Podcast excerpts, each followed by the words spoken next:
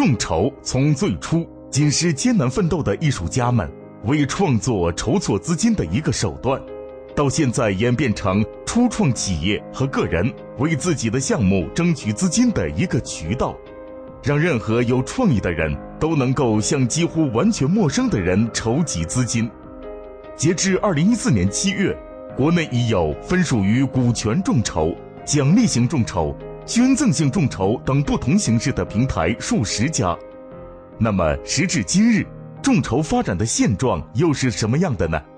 作为个人，如果我们想发起类似的众筹，又该从何处着手呢？好，各位观众，大家好，欢迎收看《东方名家》。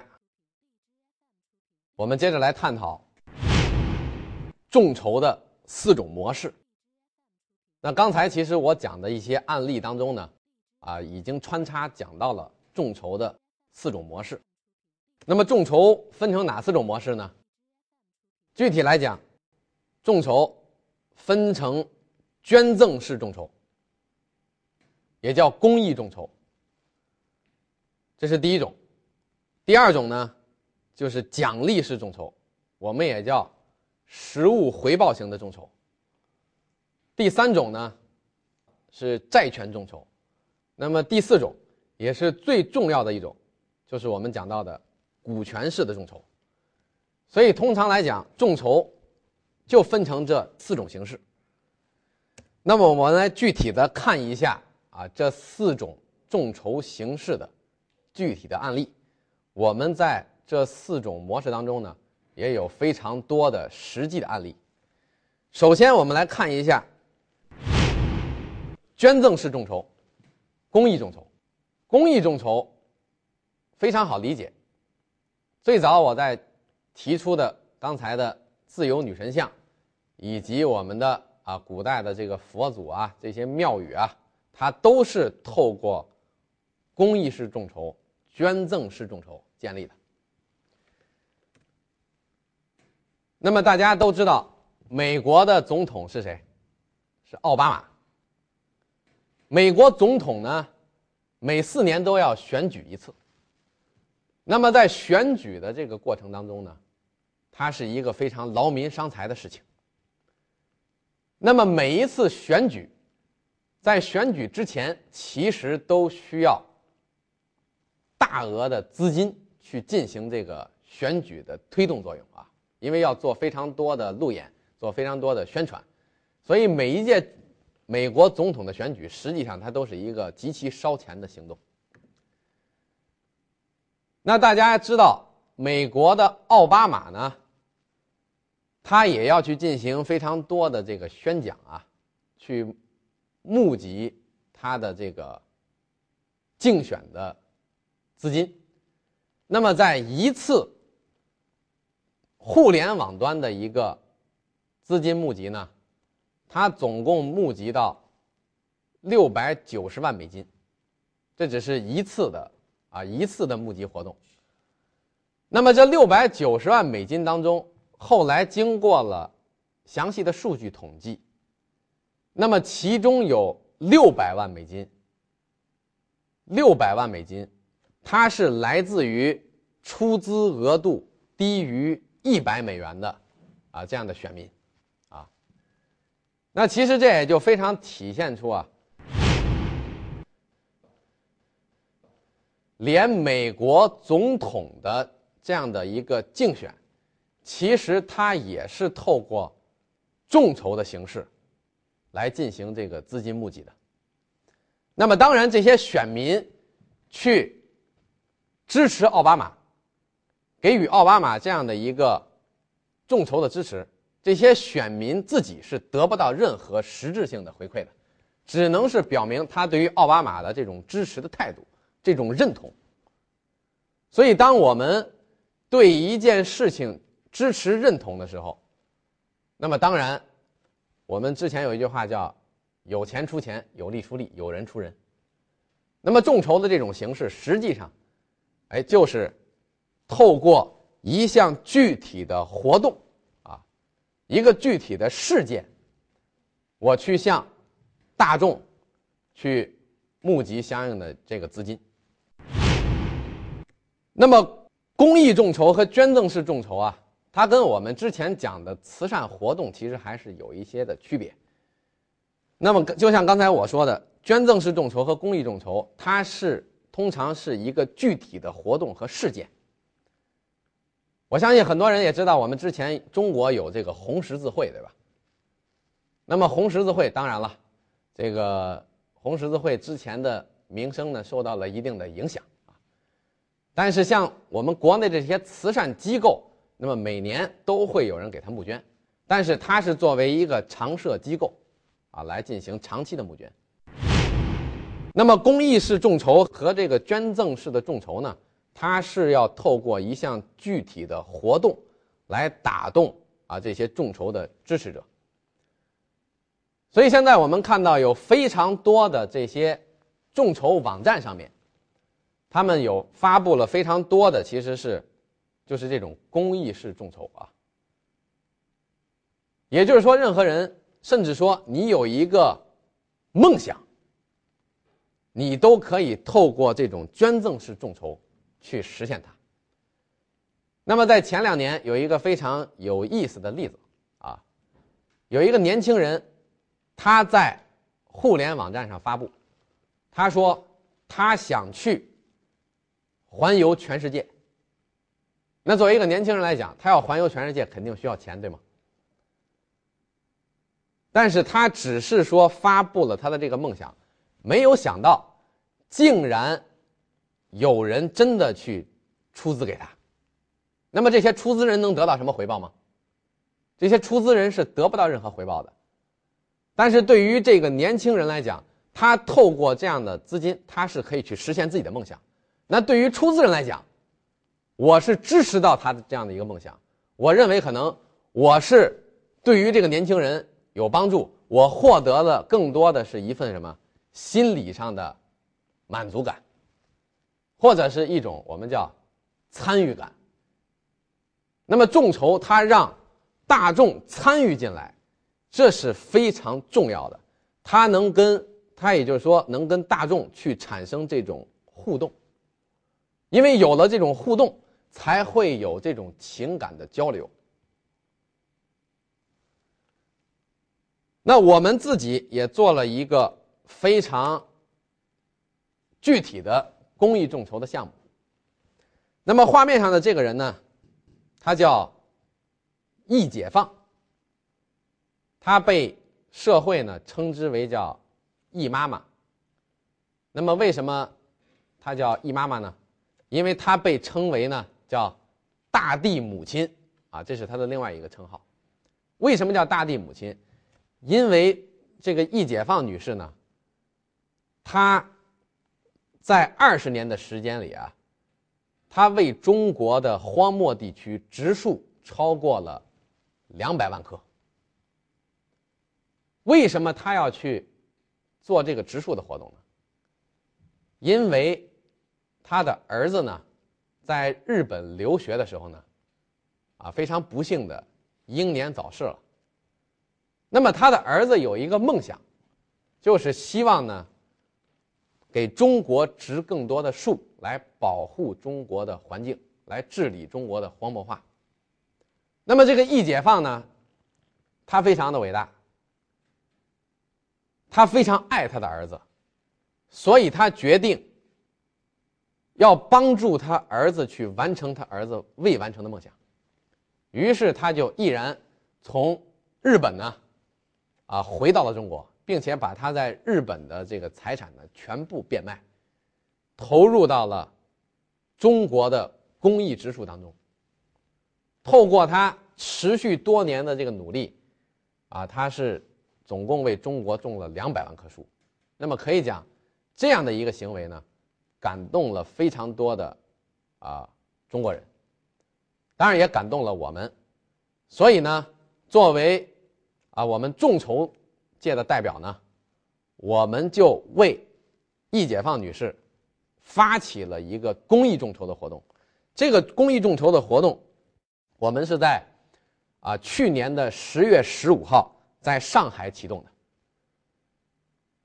因为除了我们之外，还有中国的比较知名的天使投资人呢，啊也非常重视这个活动，所以我们联合呢在啊当时在上海举办的一个天使投资的大会上，我们正式的来发起了这个活动。我们的这个活动命名叫什么呢？我们的这个活动命名就叫“脸上种树”。那大家一定很奇怪，为什么我们叫脸上种树呢？因为种树一定是要在地里种，对吧？为什么要在脸上种呢？因为非常简单，因为现在一个活动如果要引起公众的注意，那么首先它一定要具备话题性，一定要具备传播的属性。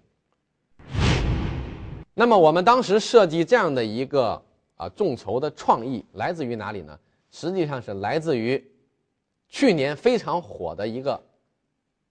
叫冰桶挑战赛，啊，我相信很多我们的观众呢，可能也知道这样一个一个活动啊，就是说当时是为了一一种啊疾病啊，叫渐冻人的这种啊，有一个有一个症状呢叫渐冻人啊，也就是说有一些人呢他的这个肌肉呢啊就持续的僵硬不能活动，啊，那么为了让更多的人感同身受。那么有人就发明出了用冰桶啊，把一桶这个冰水从头到脚淋下去，那么这样的话，正常人他就能感受到这个渐冻人的这种症状啊，这种痛苦。所以当时这个活动也是在国外发起的。那么当每一个人做了这项活动之后，他可以给自己拍一段视频发布在视频网站上面，同时他可以透过。微博啊，去艾特别人，也就是说，我艾特你的话呢，我就是挑战你。那么，当我写了你的名字，你一定会收到这个信息。你是否会接受这个挑战？如果你接受这个挑战，你就需要也用冰水去啊淋头。如果你不接受这个挑战呢，那非常简单，你就要为这个渐冻人呢，啊去做这个慈善的捐款。当然，这项活动呢，立刻啊风靡了全球。一方面，它有比较好的社会意义；另外一方面呢，这个活动本身呢非常有趣味性啊。那一个活动一定要有趣味性，才能得到更广泛的传播。如果我们仅仅是塑造它高大上的价值，我相信我们很多的啊老百姓，我们肯可能是不愿意参与的啊。所以我们策划的叫“脸上种树”，因为很简单，真正去种一棵树的话，其实对于很多人来讲还是有难度，同意吗？但是在脸上自己的脸上去画一棵树的话，这个难度其实是大大降低了。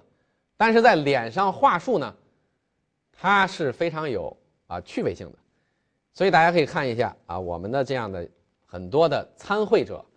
我们直接在自己的脸上画了一棵树，那么在脸上画树的之后，我们也要进行相应的拍摄、拍照，我们发布在相应的微博啊、微信的朋友圈里面，我们透过这样的形式，去哎跟我们的朋友去交流。那么他透过这样的活动，他会非常清楚的知道啊，我们其实做的是一项公益的活动。那么很简单，他如果接受应战的话，他也需要在自己的脸上呢去画一棵树。如果他不接受应战呢，那么他就捐款十元钱给到易解放女士的啊这个慈善的种树的基金。十元钱的这个额度呢，其实是非常小的，所以有非常多的朋友呢，他透过这样的活动之后，他既在脸上画了树，同时。他又去进行了捐款，啊，所以这样的活动的传播在当时呢，也是啊引起了非常大的一个反响。那么在去年的呃十一月一号，我们当时本来计划是在十一月十一号啊去做一次呢更大规模的地面的传播活动，因为十一月十一号，我们很多中国的朋友都知道，双十一。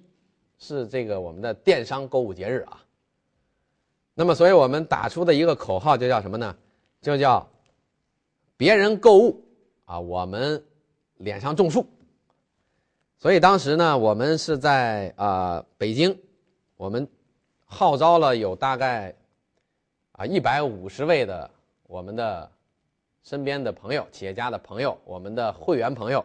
那么大家呢，分成各个小队，每一个人都在脸上画了一棵树啊，而且是绿油油的啊，这个比较引人注意啊。同时，这样的活动呢，引起了非常多的媒体的报道。包括北京台啊，包括上海的电视台、上海的媒体，那么都来参与到这样一项活动。那么这样一项活动，最后我们成功的啊募集到了一笔基金，给到了易解放女士。当然，这样的一个活动呢，我们在线下直接当天募集的这个基金呢，这个数额并没有很大，一共是五千多人民币。但是我想呢，正是因为这样的活动，让更多的人参与进来了，这样的社会意义更大于它实际捐款的意义。因为透过现场的活动，透过后期的媒体的传播，那么实际上我们是可以影响更加海量的人士。那么在现场的这种线下的活动呢，毕竟它影响的群体面还是相对狭窄，但是透过后期在众筹平台的互联网的传播，它将影响到数以百万计甚至千万计的人。那么，易解放女士，我们跟易解放女士的这个脸上种树的这样一个活动呢，形成了一个长期的啊战略合作关系。因为我们认为，作为企业家，作为一个社会人士，其实每一个人对于我们的环境保护啊，都是有着非常。重要的责任的，所以我们将持续的给易解放女士呢去提供啊我们整个的众筹平台的服务，以及进行相应的这些啊公益类众筹的这种策划活动。那么下一步，易解放女士还将拍摄出相应的啊影片。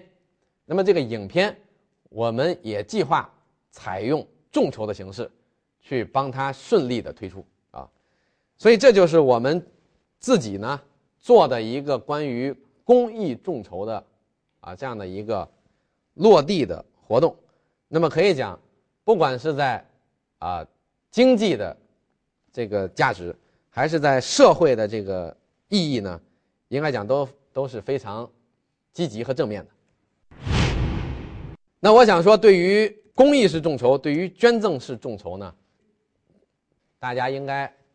啊，有了非常直观的认识和了解。通过刘瑞老师对公益众筹形式及案例的讲解，我们可以很直观的感觉到众筹低门槛的这一特点。不管你的身份、地位、职业、年龄、性别，只要你有想法、有创造能力，你都可以发起众筹项目，实现自己的梦想。